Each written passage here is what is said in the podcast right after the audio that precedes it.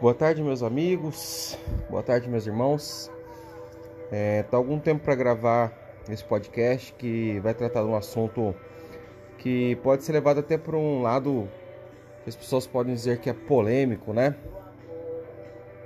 Não acho que tem muita polêmica, não. Acho que muitos que polemizam são aqueles que querem uma vida mais fácil, querem dizer que não tem nada a ver, que justificar talvez o que ao meu ver é injustificável. O assunto é relacionado a, ao consumo, digamos assim, de música secular. E eu não quero debater muito esse tema, eu quero me ater só ao que eu tenho aprendido recentemente, que é a questão das batidas, a questão não apenas das batidas, mas a questão dos ritmos, a questão do, dos arranjos, sem conter aí a, as letras, né? Da questão instrumental em si. É...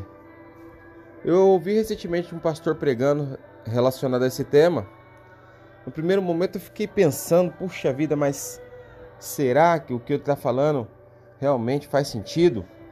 E ele dizia que o inimigo pode estar amaldiçoando famílias, amaldiçoando vidas, mesmo através de questões instrumentais, de, de músicas que são apenas instrumentais. Eu fiquei pensando, né, de que maneira que isso poderia ser.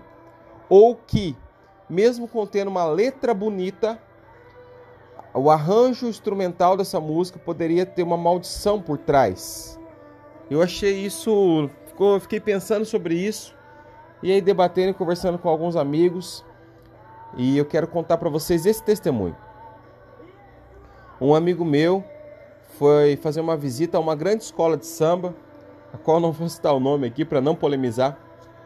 E essa grande escola de samba chegou lá para tocar. Esse meu amigo tem uma batucada gospel, aonde leva o louvor através dos arranjos musicais também, como samba, enfim, uma batucada.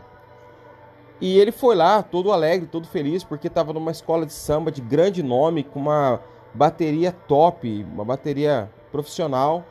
E ele falou que quando aquela bateria entrou e começaram a tocar, o semblante das pessoas que estavam naquele barracão começou a mudar. Aí entrou as baianas, aí entrou todo aquele aparato de pessoas e ele falou que o clima ali parecia que as pessoas estavam possuídas pelo inimigo. E não tinha letra nenhuma, apenas instrumental. E aquelas pessoas pareciam que estavam possuídas, as pessoas olhavam para eles ali como que endemoniadas. E ele estava gravando logo que essa bateria entrou, ele já não conseguiu mais gravar, já desligou o celular, parou a gravação ali naquele momento. E aí eles acabaram de fazer essa apresentação e a batucada deles foi se apresentar. E quando a batucada deles começou a se apresentar, louvando a Deus através dos, dos sons, a qual eles estavam ali adorando a Deus, que o semblante daquele barracão, daquela escola de samba, mudou completamente. As pessoas começaram a se alegrar, começaram a se abraçar. Uma pessoa que estava olhando para ele bastante mal encarada chegou perto dele, com um sorriso no rosto, e pediu até mesmo para eles fazerem a troca de um boné, que ele queria deixar o boné dessa escola de samba e pegar o boné da batucada. Então o que eu quero dizer para vocês que é algo para você pensar, aquilo que você está colocando dentro da sua casa para você ouvir, para você ouvir juntamente com a sua família, qual é a origem disso, né? Então eu quero que você pense, eu quero que você é, analise, que você avalie. E depois nós vamos aprofundar mais esse tema. Eu quero já colocar um pouco aí de filosofia na sua mente, para que você comece a pensar, talvez comece a estudar mais sobre esse tema e comece a ver se vale a pena ou não escutar determinados tipos de música. Deus abençoe a todos, forte abraço e até o próximo.